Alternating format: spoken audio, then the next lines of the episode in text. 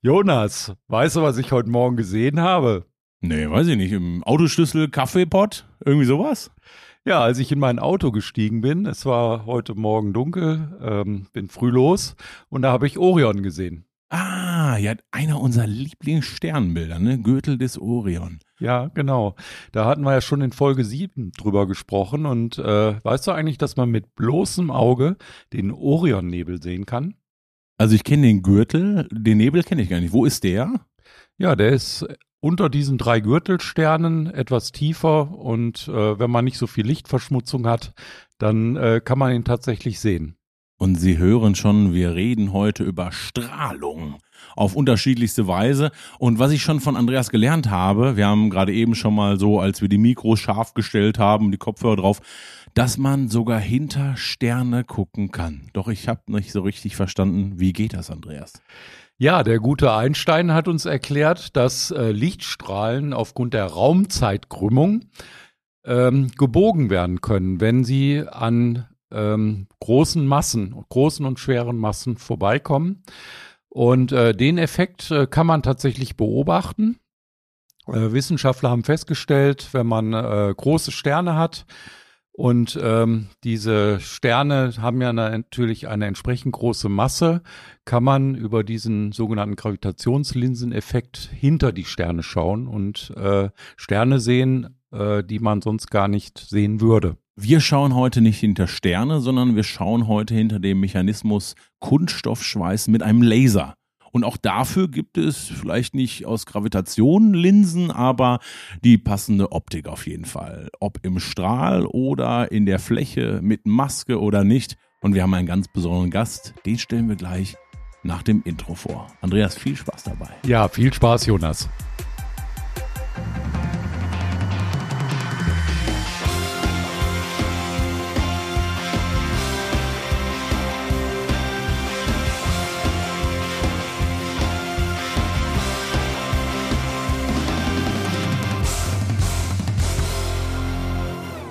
Herzlich willkommen zum Leister Deutschland Podcast. Und dieses Mal stehen zwei junge Männer mir gegenüber mit Kopfhörer und vor einem Mikrofon. Einmal rechts steht Andreas Ziller, der Geschäftsführer von Leister Deutschland und gegenüber von mir steht Christoph Engelmann, Key Account Manager für Laser Plastic Welding, also Kunststoffschweißen mit dem Laser. Herzlich willkommen, meine Herren. Ich grüße euch.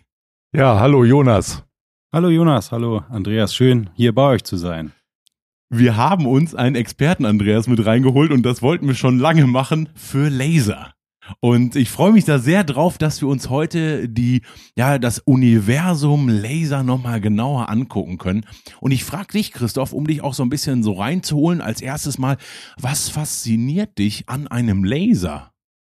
Mich fasziniert tatsächlich hauptsächlich die Anwendung von der Laserstrahlung. Das heißt, wie ähm, forme ich meinen Laserstrahl, um entsprechend dann Bauteile schweißen zu können? Und es ist so, dass jedes Projekt da auch anders ist und auch jeder Kunde ist verschieden und das macht so anspruchsvoll und auch interessant, ja.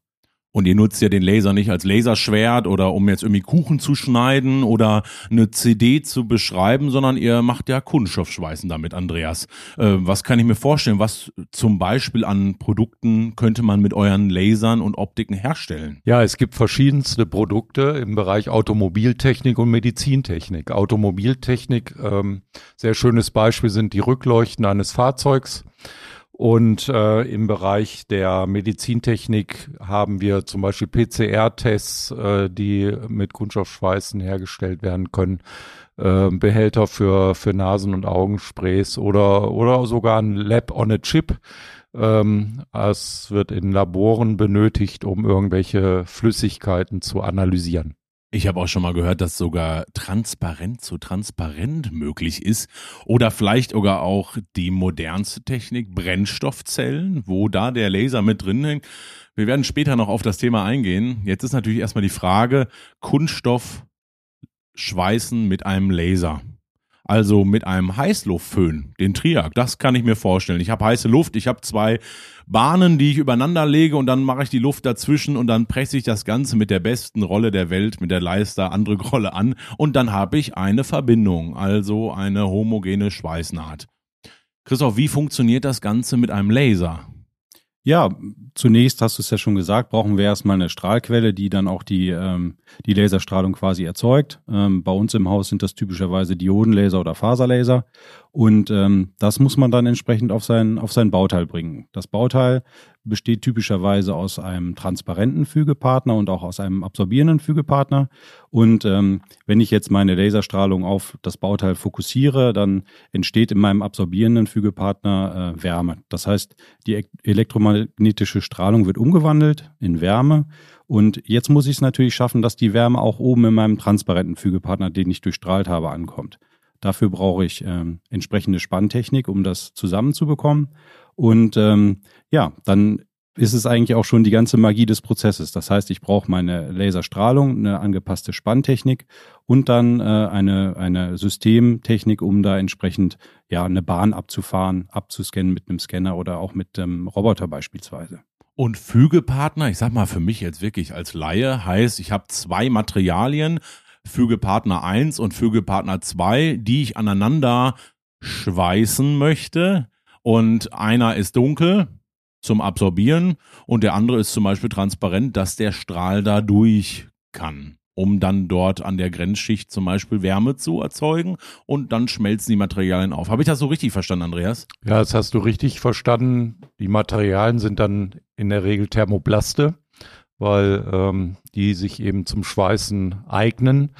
Und äh, in der Regel verwendet man auch zwei gleiche Materialien bei den Fügepartnern, damit am Ende eine optimale Verbindung zustande kommt. Äh, transparent oder weniger transparent er erreicht man durch zum Beispiel eine Pigmentierung des Materials. Wir wollen euch heute einen groben Überblick geben von dem, was möglich ist mit einem Laser als auch einen fundierten Einblick geben für diejenigen, die sagen, ja, Nerdwissen interessiert mich, was kann ich alles machen? Und wenn man jetzt schon so ein bisschen heiß ist, dann kann man das Ganze auch am 1. Dezember um 14 Uhr live sehen. Christoph, du hast mit mir gemeinsam haben wir ein Webinar, ein Leister-Webinar zum Thema Laserschweißen. Was wird uns da so erwarten? Ja, ich freue mich schon sehr darauf. Ähm, wir geben einen Überblick erstmal über den generellen Prozess. Wie funktioniert das? Was für Anforderungen hat man? Und äh, legen dann einen großen Fokus tatsächlich auf die Anwendung. Deswegen ist es ja auch ein Anwendungsseminar äh, live bei uns dann auch aus dem Labor. Das heißt, wir werden mal eine Musterschweißung machen und uns dann auch äh, Qualitätskriterien angucken, wie ähm, mit einem Pyrometer zum Beispiel die Fügetemperatur aufgenommen werden kann. Und dann kann ich das vielleicht, was wir jetzt gerade mit Worten beschreiben beim Leister Deutschland Podcast, nochmal auch sehen. Also genau diese Parameter, wie kann ich den Druck erzeugen auf den beiden Materialien? Eins ist transparent, eins ist sehr absorber und so weiter. Und das Ganze natürlich in Laborbedingungen in einem brandneuen Labor in Wuppertal. Und ich war schon drin, es sieht, es sieht wirklich cool aus. Es ist wie eine Höhle, sag ich mal, wo Wissen gebündelt ist. Es ist wirklich sensationell. Ich freue mich da sehr drauf. Und Andreas, wir haben jetzt schon einen Überblick gegeben und wir haben natürlich schon eine Podcast-Folge zu Laser und Kunststoffschweißen mit einem Laser aufgenommen. Das ist die Folge 7, eins meiner wirklichen absoluten Highlights, wo wir sehr tief reingehen und auch drin. Was ist so, Andreas, die, die, die Faszination an der Folge 7, wo du gesagt hast, das war ein absoluter Mehrwert für den Zuhörer? Der Mehrwert äh, dieser Folge 7 ist erstmal, dass wir das Grundprinzip erklärt haben auf einem Niveau, dass es möglichst äh, jeder auch nachvollziehen kann. Du erinnerst dich an das schöne Beispiel mit der Neonröhre, ne? Ja, und wir konnten danach, also beziehungsweise ich habe verstanden, wie ein Laser funktioniert. Und wir machen jetzt ein kleines Fresh-Up. Wir wollen das genau einmal nochmal nochmal, äh, beurteilen, wie funktioniert ein, ein Laser. Und äh, ich gebe das mal an unseren Experten, den wir drin haben. Christoph, wie funktioniert ein Laser? Wie kann ich mir das vorstellen? Ist das irgendwie, ich äh, mache da Strom hin und am Ende kommt Licht raus? Am Ende des Tages ist es natürlich so, je nach, je nach Aufbau, aber ähm, ihr habt ja schon ein bisschen über einen Gaslaser quasi gesprochen. Das heißt also, was, was alle Strahlquellen immer gemeinsam haben, ist, ich habe ein aktives Medium, was ich irgendwie anregen muss von außen.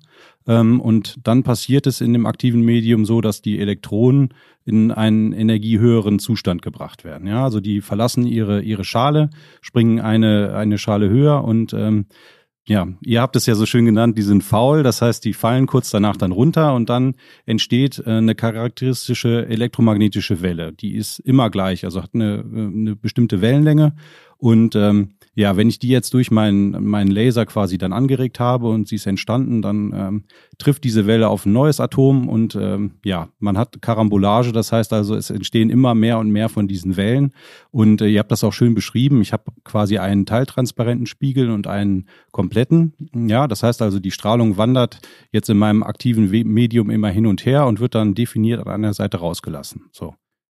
Und jetzt muss ich erstmal für mich nochmal zusammenfassen. äh, ich habe äh, irgendwo meine Elektronen, die werden hochgeschossen, ich sag mal wie ein Schwein, was äh, einen Pieks bekommt, das springt hoch, hat viel Energie und dann fällt's auf den Boden wieder runter und dann gibt das Wellen ab. Weil das kann man sich ja vorstellen, dass da ordentlich Masse bewegt wird und diese Wellen haben so viel Energie, die dann sich hin und her und die Wellen schlagen gegen Wellen, weil viele Schweine plumpsen und dann haben wir am Ende eine große Schockwelle und das ist der Laserstrahl. Andreas, würdest du sagen, ist das gut erklärt? Auf unserem riesengroßen Niveau. Auf dem Physikerkongress hättest du damit wahrscheinlich verloren, Jonas. Also äh, ja, aber sehr anschauliches Modell.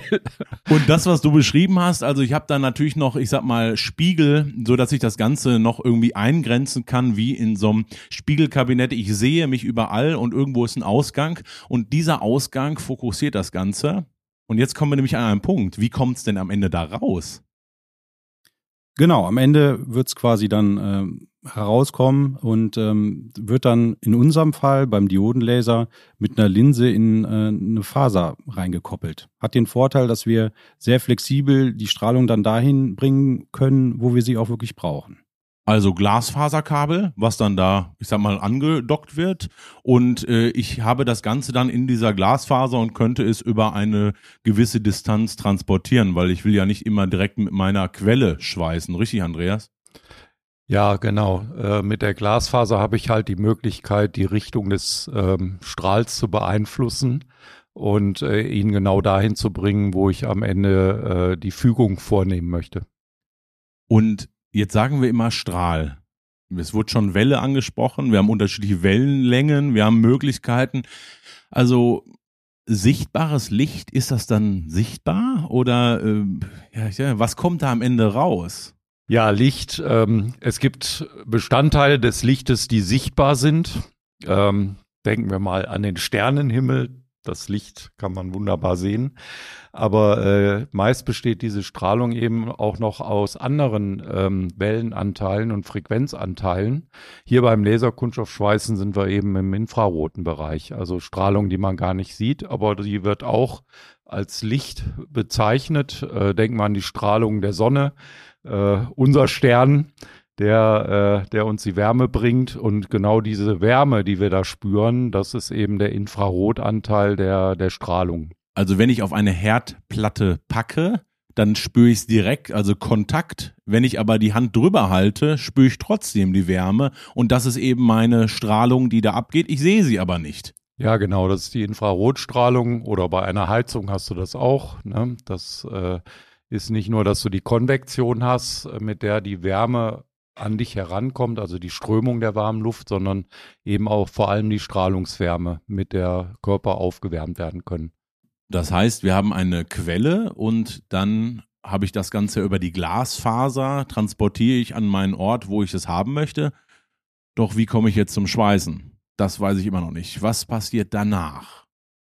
Genau, da müsste ich jetzt nochmal mit der Physik ein bisschen starten. Das heißt also, aus der Faser raus kommt die Laserstrahlung in Form von einem Kegel und äh, dann kommt typischerweise die erste Linse auch bei unseren Optiken, nennt sich Kollimationslinse. Das heißt, da wird aus dem Strahl ein paralleler Strahl. Der läuft danach einfach geradeaus weiter. So. Und ähm, im Anschluss hat man dann noch äh, eine Fokussierlinse, die entsprechend dann wieder den Strahl auf meinen Bauteil fokussiert. Und aus dem Verhältnis von der Kollimationslinse und der Fokussierlinse ähm, beschreibt man das Abbildungsverhältnis. Das heißt also, ich kann den Durchmesser von meiner Faser über verschiedene Fokussierbrennweiten beeinflussen, in verschiedenen Größen. Heißt, wie groß ist dann am Ende mein Strahl, mein Punkt oder was auch immer, was rauskommt, oder? Genau, richtig, genau. So ist es. Also das heißt, du kannst dann ähm, deinen Faserdurchmesser, sagen wir mal 600 Mikrometer, ist so eine gängige Größe bei uns, dann entsprechend abbilden auf wieder 0,6 Millimeter oder 1,2 oder was man, was man gerade im Prozess braucht um zum Beispiel eine Rückleuchte von einem bekannten deutschen Autohersteller zu produzieren, wo man nicht die Schweißnaht sieht. Also es könnte ja sein, dass das vielleicht absichtlich ein Stilelement ist. Und ich habe das auf der K-Messe gesehen. Und ich war äh, diese Woche war ich auf der K-Messe und habe gesehen, wie ihr selber dort Rückleuchten schweißt mit einem ganz besonderen, mit einer ganz besonderen Optik. Und das ist eine Besonderheit von Leister, dass ihr sehr spezialisiert seid auf unterschiedliche Optiken. Andreas, ähm, du warst auch mit auf der Messe. Du hast es gesehen. Wie kann ich mir das vorstellen und was ist das für eine Optik? Ja, auf der Messe haben wir eine Neuheit natürlich gezeigt, unsere Maxi-Anlage. Äh, wie der Name schon sagt, ist das ein äh, Laserschweißautomat für große Bauteile. Und äh, da haben wir konkret äh, unsere Globo-Optik eingesetzt, die sich hervorragend eben genau für diesen Prozess der Herstellung von Rückleuchten eignet.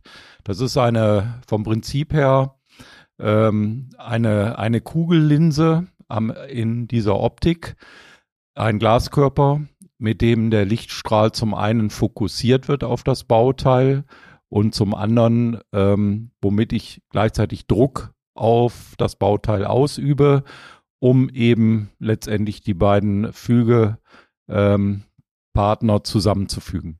Und ich brauche ja immer Druck. Also ich muss ja irgendwie das Sandwich, was ich verschweißen möchte, andrücken, weil sonst weiß ich nicht, ob es perfekt an der Stelle ist, wo ich es verschweißt haben möchte. Warum nimmt man dafür dann eine Globo-Optik, also wo der Druck über die Optik kommt, über diese Kugel, die du selber gesagt hast?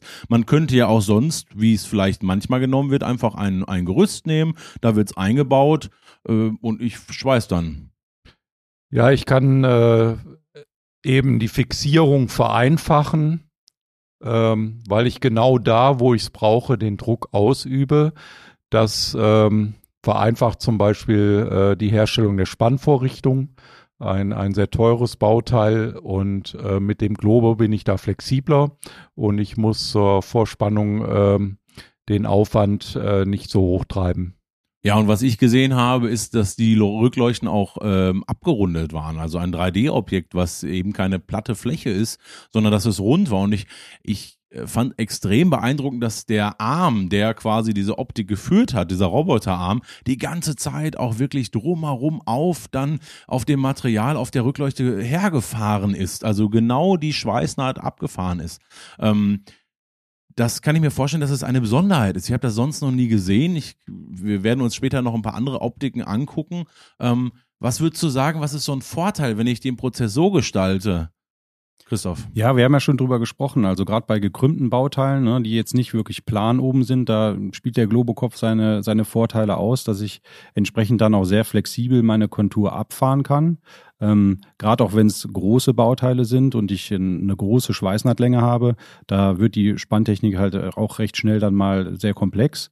Und äh, da spielt er entsprechend seine Vorteile aus. Und die Orientierung, die hattest du angespielt von der Optik vom, äh, vom Roboter, die ist halt wichtig, dass er immer senkrecht zur Schweißnaht steht. Ja, dann ist meine Kraftverteilung optimal, die Bauteile liegen dann plan aufeinander und dann äh, führt der Roboter entsprechend die Optik dann äh, ja entlang. Und die Neuheit bei uns auch bei der Maxi äh, möchte ich gerne noch dazu sagen, ist, dass wir jetzt die Robotersteuerung auch ins HMI mit integriert haben. Das heißt, ähm, unsere Kollegen spielen einmal ähm, das auf auf die Anlage und ich sag mal, der normale Werker im Werk kann dann Änderungen vornehmen. Er ist jetzt nicht darauf angewiesen, einen Roboterspezialisten anzurufen, sondern er kann selbstständig ähm, die Punkte auch äh, abändern, weil ich meine, das sind große Kunststoffbauteile, die Toleranzen unterliegen. Da kann sich halt auch schon mal was ändern und dann können Sie das selbstständig kurzfristig beheben.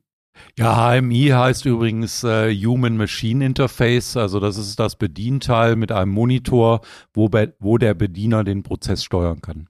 Was ich so richtig cool fand an der Maxi und das äh, haute mich wirklich aus den Socken. Ich habe mit einer Stoppuhr gemessen, wie die Taktung war. Also wie viele Teile schaffe ich in einer gewissen Zeit und ich war unter 30 Sekunden und das Ganze ist natürlich abgeschirmt, also in sich, so dass die Strahlung auch nicht den Arbeiter oder auch die Arbeiterin oder die Menschen drumherum gefährdet. Und es wurde mit einer Lichtschranke noch so gefährdet, dass ich auch nicht irgendwie den Prozess stören kann. Also wenn ich da was habe, habe. Ich sag's mal für mich. für mich ist es idiotensicher, weil ich mir keine Sorgen machen muss, dass ich hinterher, ähm, ich sag mal, eine Verschweißung auf meinem Körper habe, sondern die Verschweißung nur auf den Teil. Und natürlich habe ich eine Taktung so, dass ich auch idealerweise auch sehr bequem und sehr günstig umbauen kann. Und ich muss ja irgendwie die Bauteile rausholen und in der Zeit wird auch geschweißt. Das fand ich auch cool, weil da so ein drehbarer Tisch war, Andreas. Das heißt, man sah, die Klappe geht runter, es wird geschweißt, der Globokopf arbeitet mit dem Roboter, dann wird gedreht, ich kann draußen die Teile rausnehmen, ich kann sie wieder reintun und ab geht die nächste Fuhre. Ja, genau. Und das war dieser Rundtakttisch, den wir da gezeigt haben. Und äh, es geht aber auch ein Transferband. Das heißt, in einer seriellen Produktion kann ich äh, diese Maschine ebenfalls integrieren. Ich habe mich ein bisschen schlau gemacht vorher. Und es geht natürlich nicht nur um Lampen beim Globokopf, sondern auch um Kittel. Das müssten wir erklären. Wie kann ich den Kittel schweißen? Wird der nicht genäht? Genau, also typischerweise ist es so, dass wir jetzt über synthetische Fasern sprechen, die dann auch aus Thermoplasten äh, sind, die wir schmelzen können. Und ähm, ja, ist genauso wie du gesagt hast. Vieles wird halt genäht, aber manchmal ist auch die Anforderung, dass so eine Schweißnaht dann dicht sein soll, äh, gerade im medizinischen Bereich. Und ähm, da kann man auch sehr gut den Globokopf für solche technischen Textilien nutzen. Das heißt, ich fahre dann genau meine Bahn entlang, die ich jetzt äh, verschweißen möchte. Und technische Textilien ist bei Leister ein großes Thema. Nur ein kleiner Hinweis, es gibt eine Seamtech, mit der kann man hervorragend technische Textilien verschweißen. Bis zu 30 Meter die Minute, halten Sie fest. Ich kann das Ganze aber auch mit Laser machen und zum Beispiel mit einer ganz besonderen Optik und die heißt Rollenoptik. Wie kann ich mir das vorstellen? Weil ich habe ja normalerweise eine Kugel, jetzt habe ich eine Rolle, 1,50 Meter breit oder wie geht das? Ja, Jonas, genau. Also wir ersetzen jetzt unsere Globokugel quasi durch eine Zylinderrolle und äh, ersetzen auch den punktförmigen Strahl durch eine Laserlinie. Brauchen natürlich über, ähm, da wir jetzt eine größere Fläche bestrahlen, auch mehr Leistung. Ähm, und ähm, dann hat die Rolle halt den Vorteil, dass man kontinuierliche Prozesse damit realisieren kann. Ähm, eine Anwendung in der Textiltechnik ist hier zum Beispiel, ähm, in der Papierindustrie werden auch sogenannte Trocknungssiebe hergestellt und äh, das sind in der Herstellung halt ja verwobene Bänder und die müssen entsprechend dann geschlossen werden. Da nutzt man auch das Laserschweißen. Und man will natürlich auf keinen Fall in dem Prozess irgendwie haben, dass dann da ein Übergang zu sehen ist, weil sonst hätte ich ja keinen kontinuierlichen Prozess, sondern könnte ja sein, dass dann immer, ich sag mal, bei Meter 50, wenn es sich wiederholt, äh, in dem Papier ein kleiner Knick drin ist. Ne? Das will ich ja auf keinen Fall haben. Das heißt, irgendwie muss diese Naht ganz besonders zusammengefügt werden, dass am Ende fast ein geschlossenes Band da ist, aber es ist eben geschweißt. Ja, genau. Du hast quasi einen seamless Übergang ähm, und äh, das hättest du zum Beispiel nicht, wenn du das wirklich nähen würdest. Und wie wird's dann gemacht? Also ich habe auch da wieder natürlich zwei Parts, die ich aneinander schweiße. Aber wie schweiße ich die denn aneinander, dass ich es nicht sehe?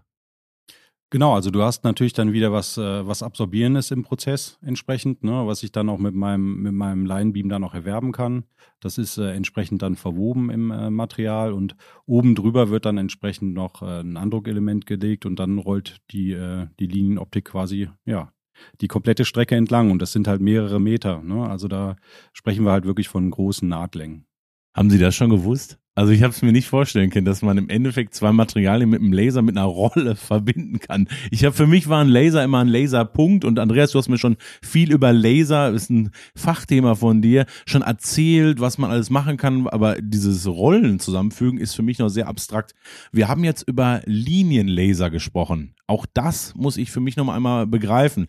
Also ich habe eben nicht nur einen Punkt, sondern ich schaffe es irgendwie mit meiner Optik, dass ich daraus dann ja ein, ein Strahl oder nee, ist es ja auch nicht, also eine Linie erzeuge?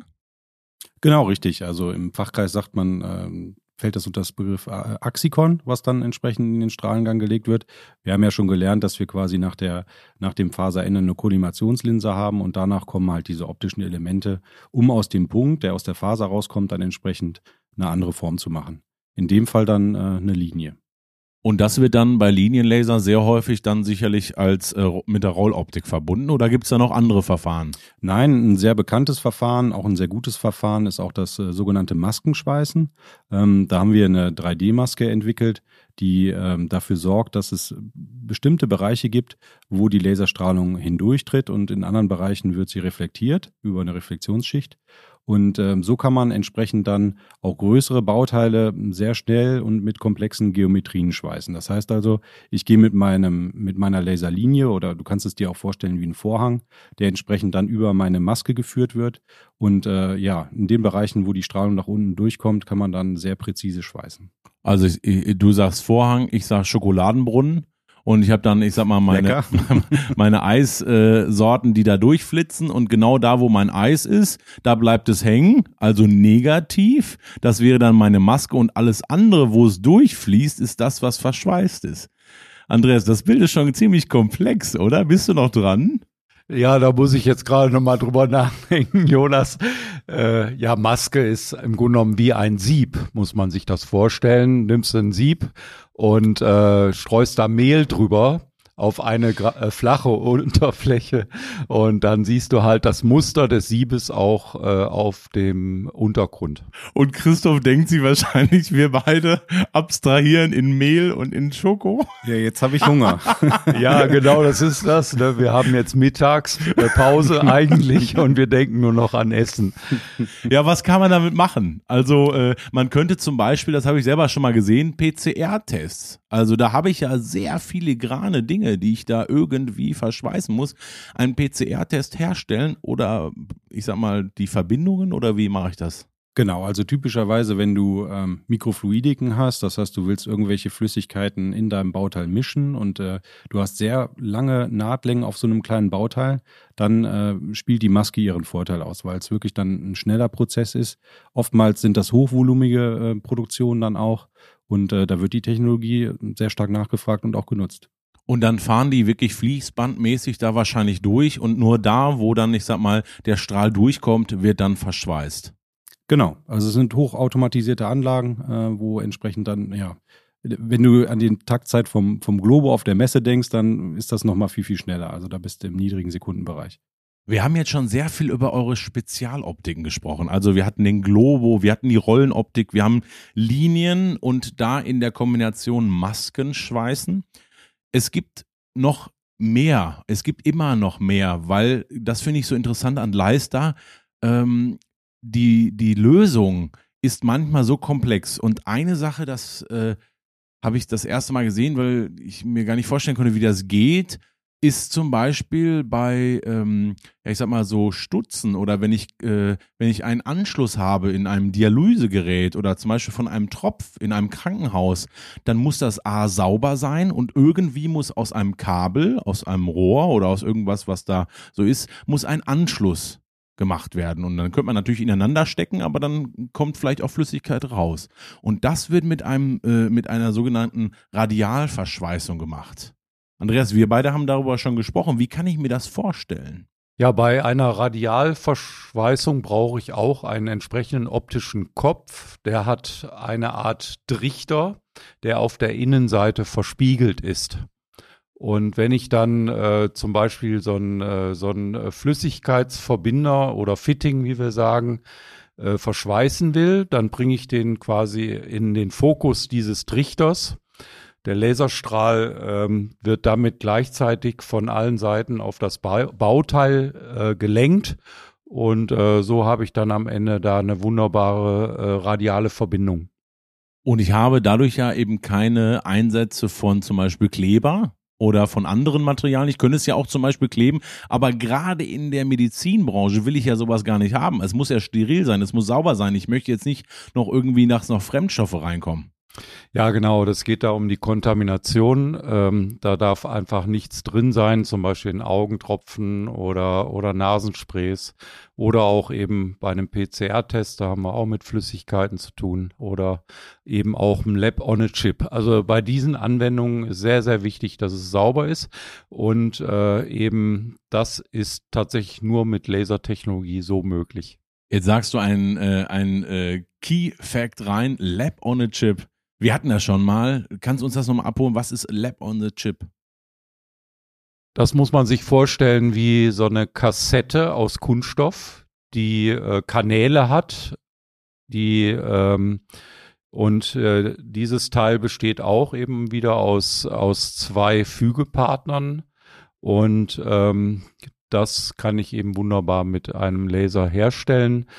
Das brauche ich zum Beispiel im Labor. Äh, dann wird so eine Kassette meist in eine Zentrifuge eingelegt und äh, die Flüssigkeiten werden in Kammern, gelenkt, in Kammern gelenkt, die dann wiederum äh, bestimmte Ergebnisse dann zeigen. Ja, witzigerweise habe ich auch genau letzte Woche so ein Lab on a Chip im Labor bei uns hier in Wuppertal geschweißt ähm, hier mit einem Scanner. Das heißt, beim Scanner ist es jetzt so im Vergleich zu den ganzen Optiken, die wir besprochen haben. Da drin haben wir zwei bewegliche Spiegel, die den Laserstrahl jetzt in einem gewissen Arbeitsfeld ablenken können. Und so kann man dann entsprechend den Kanal rechts und links ähm, neben dem transparenten Fügepartner dann entsprechend verschweißen. Und ähm, ja, hier gibt's auch noch spezielle Anlagentechnik, die wir anbieten, um Strahlformung zu machen. Was heißt das? Anlagentechnik? Strahlformung? Ja, genau. Also wenn man sich jetzt unsere normale Verteilung anguckt, also wenn ich meinen Laserstrahl an der Seite aufschneide und reingucke, dann habe ich halt entweder eine Verteilung, die nennt sich gaussförmig, also eine, eine Überhöhung in der Mitte, oder aber eine sogenannte Top-Head-Verteilung, was dann eher so ein, ja, wie der Name schon sagt, ein, ein, platter Kopf ist in Anführungszeichen oder auch der Tafelberg kann man sich da ganz gut vorstellen. Ähm, aber wenn ich damit jetzt über mein Bauteil gehe, ähm, uns interessiert ja immer die Temperaturverteilung, die da entsteht. Und beim, beim äh, Gauss ist es natürlich so, dass wir die Überhöhung in der Mitte haben, sodass wir dann eher mal Probleme bekommen können mit, mit Gasblasen in der Mitte, weil die Temperatur am höchsten ist. Das ist schon deutlich besser bei der Top-Head-Verteilung, die wir beim Dionenlaser haben. Ähm, aber wenn man sich das jetzt physikalisch vorstellt, will die Wärme natürlich auch nach außen weglaufen. Das heißt, im Außenbereich müsste ich eigentlich noch mehr Energie einbringen, eine Leistungsüberhöhung schaffen.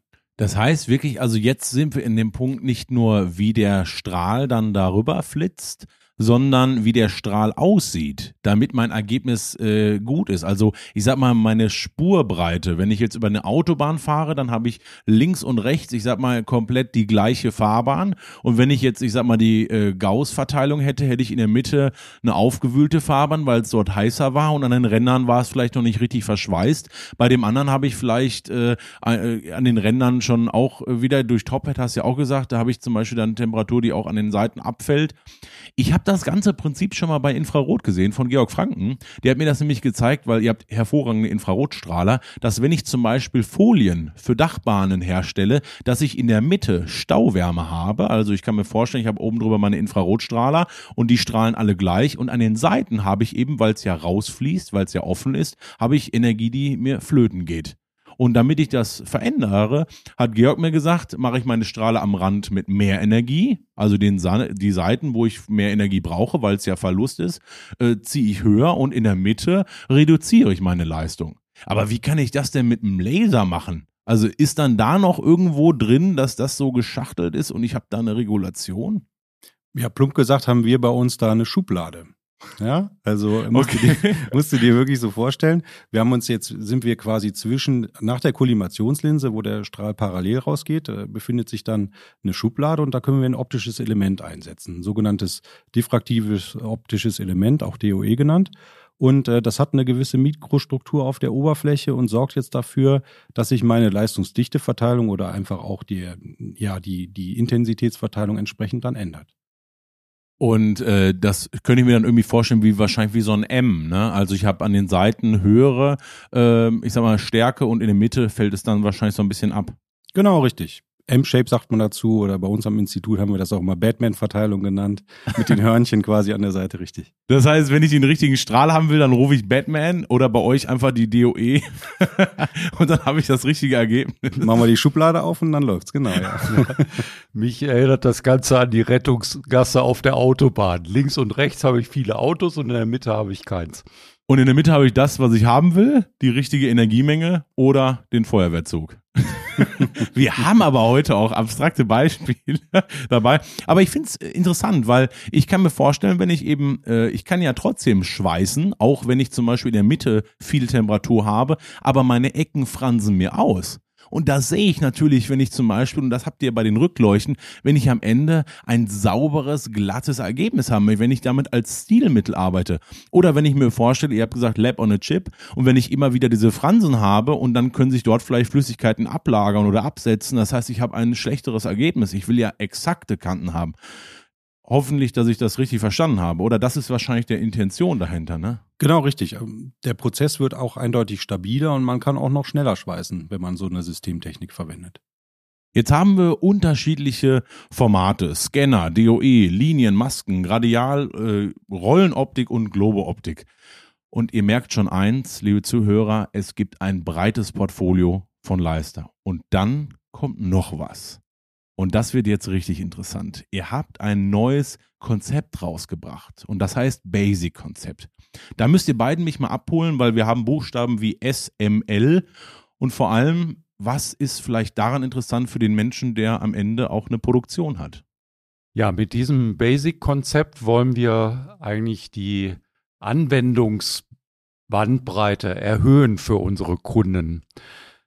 S, M und L kommt von Small, Medium und Large und da kann man sich ja schon was drunter vorstellen. Äh, das ging los mit S, also Small. Wir hatten eine Einstiegsanlage, da ist nur ein Laser drin und, Opti äh, und einen optischen Kopf und ähm, das ist eine sehr einfache, ein sehr einfaches System. Wir haben jetzt erst letzte Woche eine Weltneuheit herausgebracht, äh, die Basic M oder das Basic M-Konzept, muss man eigentlich sagen. Das ist ein sehr modularer Aufbau. Ähm, unter anderem habe ich da ein IPC drin, also IPC ist ein Industrie-PC. Und äh, ich habe entsprechende Module für die Bewegung von Bauteilen, für das Spannen und auch für die Qualitätskontrolle des Prozesses. All das kann ich in einen beliebigen Prozess integrieren. Der Vorteil für den Kunden ist, dass er genau das bekommt, was er auch wirklich braucht. Und ähm, das wirkt sich natürlich positiv auf die Ko Kosten aus. Äh, er gewinnt aber auch mehr Flexibilität, was die Anwendung angeht. Wenn er die Anwendung ändern möchte oder das Produkt, nimmt er diese Komponenten und baut das System auf andere Weise wieder zusammen. Genau, man kann das wirklich dann sehr schön anpassen an die Anwendung, die man jetzt gerade braucht. Und wenn man sich auch vorstellt, das sind jetzt alles einzelne abgeschlossene Einheiten, eine Versorgungseinheit, eine Lasereinheit, was für die Optik oder die Spanntechnik, dann ist es auch so, wenn mal ein Servicefall passieren sollte, dass man auch recht einfach dann das ganze Modul austauschen kann, dass der Kunde direkt weiterfertigen kann und dann wird es entsprechend von uns repariert. Ah, okay. Das heißt, modular heißt auch wirklich für mich auch eine Vereinfachung der Module. Fällt ein Modul mal aus, warum auch immer, dann kann ich dieses Modul schnell austauschen und brauche nicht die komplette Anlage reparieren lassen. Das ist für mich natürlich ein absoluter Vorteil, vor allem wenn ich Kontinuierlichkeit haben möchte. Ich möchte effizient, ich möchte Sicherheit und das gebt ihr mir jetzt damit mit. Finde ich schon mal richtig genial. Jetzt gibt es noch L. Was ist denn L? Genau, ähm, M sind quasi die Integrationslösungen und L kannst du dir dann äh, vorstellen wie das rundum sorglos Paket sozusagen. Da bauen wir dann die komplette Standalone-Anlage. So eine habe ich schon gesehen. Also ich habe ich hab selber die Maxi gesehen auf der K-Messe und das ist im Endeffekt wirklich der komplette Prozess, auch mit dem Ausarbeiten, wie und wo wird geschweißt, das Berechnen und auch, ich sag mal, dass der Arm jetzt nicht einfach irgendwie läuft, weil ich will meine Naht ja da haben, dass sie sicher ist. Ne? Also das ist das komplette, ich sag mal, Basic L-Konzept. Und dann, die Entwicklung muss ja noch weitergehen. Wir gucken mal vielleicht in so ein paar Forschungsprojekte. Andreas, was kommt dann? Ja, wir entwickeln wirklich jedes Jahr neue Technologien und Produkte, bis zu zehn äh, Neuheiten jedes Jahr. Das ist natürlich im Laserbereich genauso. Wir haben dort unsere Entwicklungsabteilungen, die Ingenieure, die dort beschäftigen, sich beschäftigen mit dem Thema, entwickeln jedes Jahr neue Produkte, neue Technologien. Darüber hinaus engagieren wir uns sehr stark äh, im Bereich der ähm, Entwicklungs- und Forschungsprojekte. Äh, wir beteiligen uns auch an Förderprojekten namhafter Institutionen wie das ILT oder Fraunhofer Institut, ähm, wo wir wirklich am High-End sozusagen äh, der Technologien sind. Und wir haben schon mal in der Folge 7, und die müssen Sie sich anhören, über Metall mit Kunststoff zu verschweißen gesprochen. Und jetzt haben wir einen Profi hier in unserem Studio, der darüber ganz viel weiß. Und das Projekt heißt Flex High Join. Christoph, erzähl mal ein bisschen aus dem Nähkästchen. Ja, mache ich gerne. Also vor meiner Zeit bei Leister war ich zehn Jahre am Fraunhofer Institut für Lasertechnik und habe von der Seite auch das äh, Forschungsprojekt mit betreut. Das war ein europäisches Projekt, ein Gemeinschaftsprojekt. Und ähm, die Technologie, die dahinter steckt, ist, man raut die Metalloberfläche mit Laserstrahlung auf. Also man erzeugt kleine Widerhaken quasi, in die dann im nächsten Prozessschritt der Kunststoff äh, angebunden werden kann. Da äh, kam dann auch Leister ins Spiel mit ihrem Linebeam, mit dem Linienstrahler haben sie quasi dann ein Metallanbindungselement auf äh, einen faserverstärkten Kunststoff gefügt. Die Anwendung war hier ähm, ja eine, eine Dachversteifung für den Fiat Panda. Und normalerweise würde ich jetzt ja sagen, dass ich äh, zwei Materialien homogen verschweiße. Das habe ich ja hier trotz, also habe ich ja nicht, weil ich habe ja Metall auf Kunststoff.